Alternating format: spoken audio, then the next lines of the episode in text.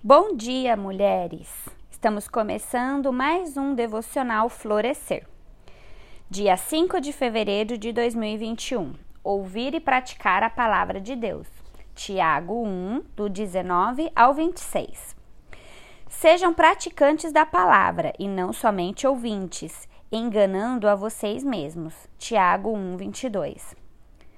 Tiago nos ensina a termos uma língua controlada isso é sabedoria de Deus. Uma pessoa irada que não refreia sua língua não produz a justiça de Deus. A repreensão humana não pode mudar o coração de uma pessoa e não produz a justiça de Deus. Portanto, uma pessoa sábia demora para abrir a sua boca. Acolham com mansidão a palavra implantada em vocês, a qual é poderosa para salvá-los deixar toda a impureza, toda a maldade moral, todo o comportamento impuro para escolher a palavra implantada. Deus plantando em nós a sua verdade revelada, reflete Deuteronômios 30, 14. Pois esta palavra está bem perto de vocês, na sua boca e no seu coração, para que vocês a cumpram e a nova aliança de Jeremias 3:33. Na mente lhes imprimirei as minhas as minhas leis, e também no seu coração as inscreverei. Eu serei o Deus dele, e eles serão o meu povo.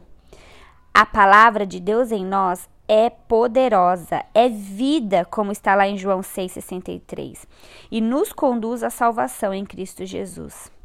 Sejam praticantes da palavra e não somente ouvintes. Tiago entra em um outro tema de sua carta, a prática da palavra. Esse versículo nos leva à reflexão: tenho praticado ou sou apenas um ouvinte? Não se engane, a prática da palavra deve ser a nossa resposta após aceitarmos a Cristo. Uma vida nova piedosa que reflete esse novo caráter em suas atitudes e práticas. Não vivo mais eu, mas Cristo vive em mim.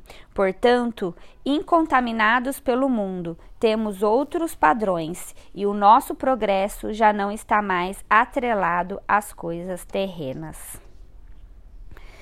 Vamos àquelas perguntinhas que nos ajudam no nosso devocional. O que esse texto me ensina sobre o caráter de Deus? Deus é justo e a sua justiça é perfeita. De Deus procede toda a sabedoria que precisamos, e as palavras de Deus são verdade e vida. O que esse texto me ensina sobre a pessoa e a obra de Cristo? O caráter do nosso Salvador precisa ser implantado em nós. Nossas atitudes devem refletir a nova vida que Cristo nos deu.